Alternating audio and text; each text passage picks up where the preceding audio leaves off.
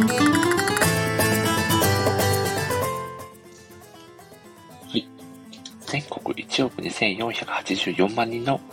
漫画好きの皆様、こんばんは。このラジオは、漫画好きのライターさんや漫画つながりのお友達の方をゲストにお招きして、ただただ好きな漫画をネタバレ上等で長尺で語り尽くすタイプのラジオ番組なのですが、今回はですね、えー、前回に続きまして、えー、1981年のですね、週刊少年ジャンプでの連載開始から43年経ったですね、2024年の4月に、ついにですね、最終回を迎えるレジェンドサッカー漫画、キャプテン翼のですね、えー、最終、えー、キャプテン翼マガジンボリューム20が発売されるまでの間に、キャプテン翼に登場するキャラクターをですね、43年にちなんで、43人分ですね、語っていこうという企画を行っております。はい。はい、私ですね、えー、ご挨拶をさせていただきますね。ラジオパーソナリティ歴約3年と6ヶ月。四国は愛媛県の片隅で漫画をいい感じの低音ボイスで語るタイプの MC 兼ライターこと、森下と申します。はい。普段はですね、えー、ライブ配信でですね、ゲストのお友達のライターさんだったりと、好きな漫画一作について、消費者が語るというラジオをお届けをしているのですが、まあ、今回はですね、ほぼですね、脳台本で、僕のうろ覚えの記憶でですね、まあ、好き勝手ですね、まあ、キャプテン翼のえー、とあるキャラクターをですね、お話をさせていただくという、はい。あ、なので、まあ、本当に記憶の限りでお話をするので、まあ、ところどころですね、ちょっとリアルの、はい、キャプテン翼の作品の中で起こっている出来事と若干違ったりとかする事故が起こるかもしれないんですけどね。まあ、そこはね、あらかじめご了承いただければと思います。はい。ということで、前回のですね、第1回では、立花兄弟をですね、これ気がつけば20分以上ですね、やや語っておりまして、はい。第2回はですね、誰を語ろうかなと思ったんですけど、まあ、ちょっとね、今日の気分で、今回はですね、えー、まあ、主人公の大空翼くんの死をですね、ドベルト本郷について語っていこうと思います。はい、皆さん、ドベルト本郷ご存知ですかね？キャプテン翼は知ってるけど、ロフィト本郷って誰っていう人も、まあ、結構少なくないんじゃないかなって思うんですけど、まあ、これは本当に作中でもですね、かなりの重要キャラクターの一人と言っても過言ではない、ね、キャラクターなので、はい。まあ、ちょっとね、ロベルト本郷について今日は、ね、語れる限りですね、語っていきたいと思います。まずですね、アドベルト本郷という人物がどういうあ人物なのかというお話なんですけど、もともとはですね、ブラジル代表の10番を背負っていたプロのサッカー選手でございました。で、そんな、まあ、ブラジル人のですね、日系三世だったかな、確か。はい。まあ、本郷っていうね、名前が入ってるぐらいなんで、はい。なので、まあ、日本語もおそらく結構喋れるみたいな設定なんだと思います。すいません。ちょっとふわふわしちゃってるんですけど、でですね、このロベルト本郷という選手が、実はですね、若くしてですね、網膜剥離という目の病気を患ってしまって、まあ、日常生活は遅れるものの、まあ、このままプロとしてサッカーを続けることはできないとある日宣告されてしまうんですね。で、そこでですね、まもう人生をね、サッカーに捧げていたプロサッカー選手の、まあ、ロベルト本郷からするとですね、もうサッカーができなくなってしまうっていうのは本当にね、まあもう身を切られるようなね、苦しみだったんじゃないかなと想像できるんですけど、まあそこで、ね、どう、どうやってですね、まあ翼くんと、まあ、出会うのかという話なんですけど、実はですね、実はですねと言いますか、翼くんのお父さんがですね、船長さんですね。船のですね、まあ、船長。まあ、これ正直僕もあんましっかり把握はしてないんですけど、もう一年の半分以上とか下手すると、海外にまあ、船でですね、出ていて、なかなか日本に帰ってこなかったりするみたいな描写がですね、まあ、作中ちょろちょろ出てくるんですけど、まあ、その後悔のさなかでですね、たまたま、その、翼くんのお父さんがですね、えー、働いている船にですね、ロベルト本郷が、まあ、なぜか乗ってて、で、もう、サッカーできないならもういっそのことって言って、その船から、海にですね、飛び降りちゃうんですよね。マジかっていう話なんですけど、で、それを、まあ、たまたま見かけた翼くんのお父さんが、海に飛び込んで、ドビルト本郷を助けるっていう、作中屈指の名シーンがね、あるんですけど、まあ、そこでですね、ドビルト本郷と、まあ、大空家のですね、まあ、つながりが生まれるわけなんですね。で、まあ、日本って、まあ、医療はですね、かなり、まあ、発達している国じゃないですか。まあ、なので、まあ、日本でもしお医者さん見てもらったら、トレート本郷のちょっと目の病気も、まあ、ワンチャンなんとかなるんじゃないか的な話で、まあ、日本に来ることになるんですね。で、そこでですね、まあ、偶然にもですね、まあ、偶然なのか必然なのか、まあ、翼くんとノベルト本郷が出会うわけなんですよね。で、まあ、当時、小学生、小学6年生かなの翼くんが、まあ、ノベルト本郷に出会って、まあ、ブラジル代表の元10番なわけですから、まあ、それはもう、サッカーの技術はもうものすごいわけですよね。で、翼くんと初めて出会った時に、ゴールポストにボールを当てて、その跳ね返りをオーバーヘッドキックするっていうシーンが描かれるんですよね。で、そのプレイを見た翼くんはもうめちゃくちゃ感動して、もうドレード本郷の、まあ、弟子になるみたいな、そういう形で、翼くんとドレード本郷の、指定関係っていうのがですね、生まれるんですよね。で、翼くんがですね、確か第1巻で転校してくるみたいな設定なんですよ。で、そこで、えー、万年ですね、サッカ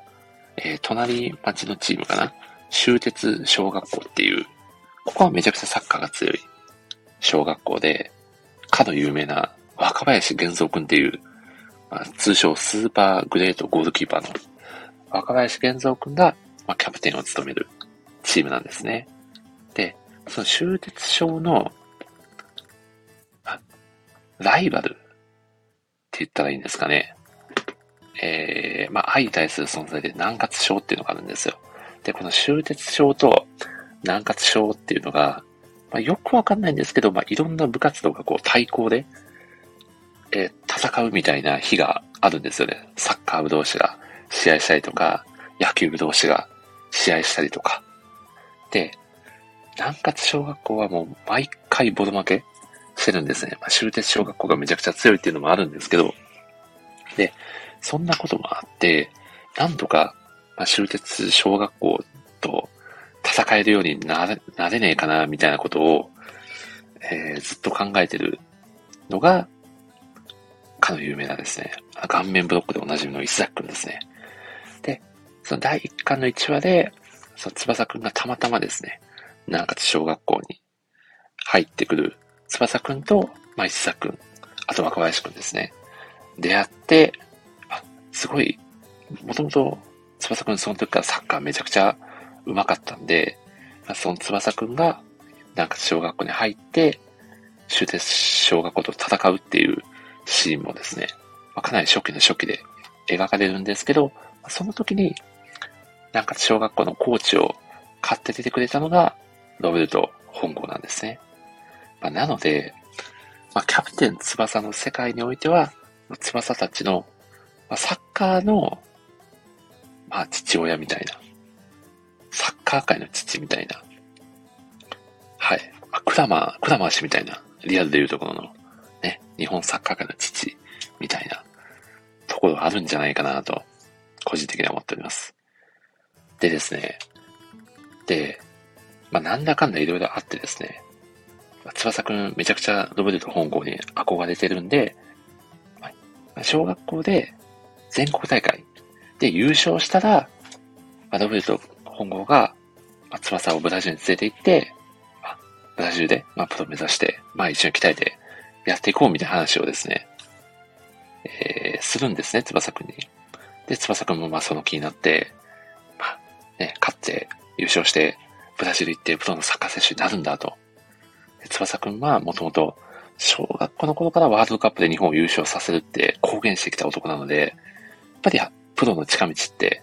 ね、当時はその日本にプロチームってなかったんですよね。作品が描かれているのが1981年から、あ、7年ぐらいですかね。この無印の初期の初期のキャプテン翼って連載されてたんですけど、まあ、なので、ブラジルに行って、マドブルトと一緒に、ね、プロのサッカー選手目指してっていうのがまず、キャプテン翼の、まあ、大軸のストーリーとしてあるんですよね。で、ただですね、コドブルト本郷という男がですね、まあ、なんて言ったらいいんですかね。ちょっとね、ここんな言い方したらちょっと失礼なんですけど、ちょっとね、情けない一面もあったりして、変なところでね、こう、に、逃げ癖があるみたいなとこあるんですよね。で、もともと、一巻の、えー、冒頭に出てきた時も、こう、ウイスキー片手に出てくるみたいな描写があってですね、結構酒に溺れがちなキャラクターみたいな、サッカーできなくなって、もう酒に逃げちゃったみたいな、そんな一面もあったりするんですよね、ロベルトっていうキャラクターは。でですね、で、まあ、小学校6年生のうちから、ね、親元を離れて、ね、ブラジルに行って一人、ね、えー、まあ、プロを目指してとはいえですね、まあ、異国の地でですね、サッカーをするっていうのは、まあ、なかなか、ね、大変なことですし、まあ、ご両親も、その翼の夢だったら応援するっていう、ね、前向きな気持ちで送り出すことはしてくれてたんですけど、やっぱりロブレルからすると、まあ、そんなちっちゃいうちからプロをね、目指すためとはいえ、ブラジルにお前を引っ張っていくことはできないみたいな置き手紙を残してですね。で、また、その、ま、激しく、ね、どんどん上手くなっていく翼と一緒にプレーを、ね、していくと、今度はもう自分の命に影響が出てしまって、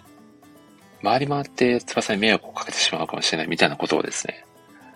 ドブレさん言うんですよね。で、結局、小学校の全国大会で優勝した翼くんをですね、一人置いて、たった一人でブラジルに帰っちゃうんですよね。なんで、帰っちゃうんだ、ドブルトって、叫ぶ翼くんのね、あの悲痛な表情はね、なかなかえー、忘れられないというか、うん、かなりの、ね、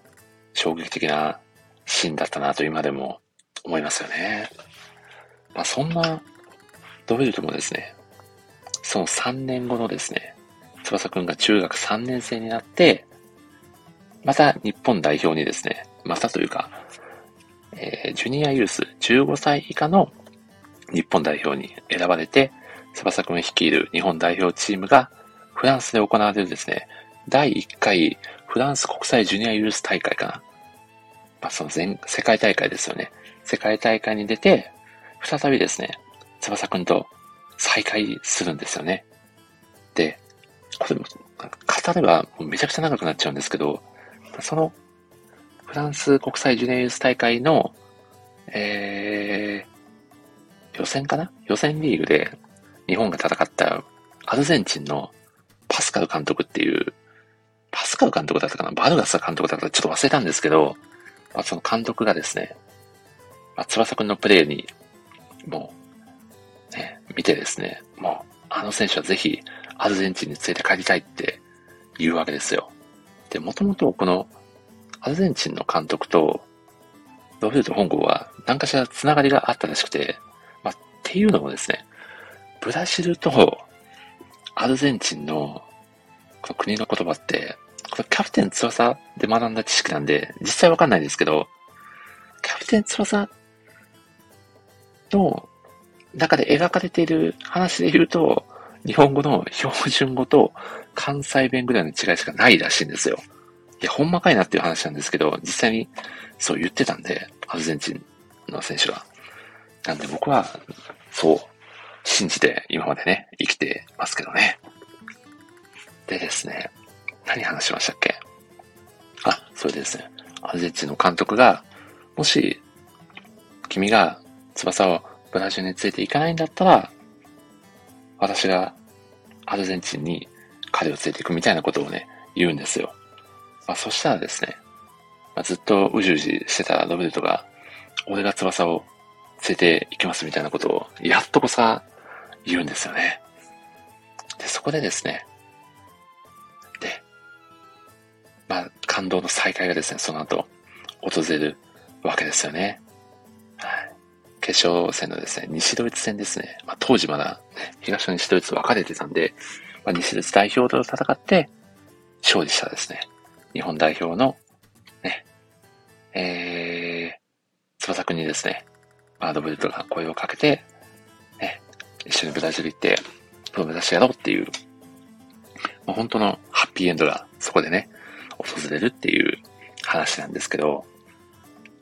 これでね、まあこれで終わったらすごくいい、まあ一周回ってね、すごくいい話だなって思うんですけど、その後ですね、キャプテン翼のワールドユース編っていう、今度は19歳以下の、まあ、日本代表の活躍を描くシリーズがあるんですけど、そのワールドユース編の決勝戦ですね。日本もですね、順当に決勝で勝ち進んできて、その決勝戦の相手が、なんとですね、ドベルト本郷が監督を務めるブラジルユース代表なんですよね。はい。で、ここでですね、翼のことはもう熟知してるロベルト本郷なので、もう徹底的に翼くんをですね、潰しにかかるっていう。で、しかもですね、これまたロベルトのらしいなって思うんですけど、結構ロベルト本郷って、作中で、まあ、よく泣いてるんですよね。久しぶりにやった翼のプレイに、まあ、感動して泣いてたりとか。で、ワードユース編では、なんと翼くんを、まあ、封じ込めてるわけですよね。自身の戦略で。で、その翼くんを、まあ、思うようにプレイさせない自分自身に何か思うところがあったのか、試合中になぜか泣いてるっていう描写もあったりしてですね。まあ、あのシーンをもし、試合中継で、まあ、カメラで抜かれてたら、なんでブラジルの監督、試合中に泣いてんだろうな、みたいになるんじゃないかなって思った記憶がありますね。はい。うん。こんな感じのトークで、果たして、ね、これ需要はあるのかなっていう感じなんですけど、あ、あとですね、あの、ロベルト本郷で、これは絶対に語っておかないといけないなっていうのは、ロベルト本郷がですね、まあ、翼くんに残したロベルトノートっていうですね、まあ、サッカーの指南書のようなですね、ノートがありまして、まあ、これがですね、まあ、キャプ翼好きの界隈ではですね、もはや聖書と同じぐらいの扱いを受けているという、はい。まあ、本当に僕もですね、何かこう人生で行き詰まったことがあったり、悩んだ時、まあ、どっちの方向に行ったらいいのかなって困った時は、このロベルトノートの教えを思い出して、ね、まあ、そのロベルトの教えに従って行動してるみたいなことはこれまでの人生でね、幾度となくあったので、あ、このロベルトノートの教えを受けてる読者全員が、まあ、翼くんと同じようなね、気持ちになってるんじゃないかなとは個人的に思ってますけどね。まあ、一つですね、ロベルトノートの教えをここでですね、ご紹介させていただきますと、やはりあの名言ですね、サッカーは自由だという言葉ですね。これがですね、この言葉っていうのは、キャプテン翼っていう作品そのものを表してと言っても、全く過言ではないのかなと感じておりまして、サッカーって本当に数あるスポーツの中でもめちゃくちゃ自由度の高いスポーツで、ボールを持ったら、ま、もちろん前に進んでもいいし、後ろに行ってもいいし、横に流れてもいいし、どこに行ってもいいし、本当に自由なスポーツなんですよね。そんなね、サッカーっというスポーツの魅力を見事にね、体現したセリフが、まあ、サッカーは自由だという言葉に集約されてるんじゃないかなと感じますね。はい。うーん。まあ、なんだかんだ語ってると20分超えましたね。なかなか語り人が実はありましたね、W ドロンゴは。うん。まあでも本当に、出てきた当初はね、本当にただの酔っ払いの日系人っていう謎の設定だったんですけど、今やね、キャプテン翼の世界でも、ね、もうこの人がいなかったら、このキャプテン翼の歴史は始まってないみたいな、まあ、ドラゴンボールみたいな存在ですよね。ちょっと作品別になっちゃいますけど。それぐらい、ね、この作品の、まあ、主に翼くんですよね。キャラクターたちに影響を与えたロベルト本郷のことを今日はですね、語らせていただきました。はい。まあ、うろ覚えで、ところどころ、ふわふわしたね、ところもあったんですけど、まあ、なかなかやっぱり語っていくとね、過去に作品をね、読んでた時のことを思い出して、ね、いろいろと、ね、思うことの多い時間になりましたね。まあ、こんな感じでですね、おそらく4月の頭にですね、キャプテン翼マガジン、ボリューム20、最終号がですね、発売されるので、なんとかそれまでにですね、43キャラをですね、はい、飾ってですね、ちょっとでもね、こう作品をね、キャプテン翼という作品を皆さんがね、こう、気にかけてもらうというか、気にしてもらえたら、ね、それだけでもね、少なからず価値はあるんじゃないかなと思います。まあなんですよ、自分のね、こう、一番お世話になったと言っても過言ではない作品なので、ね、感謝を込めてですね、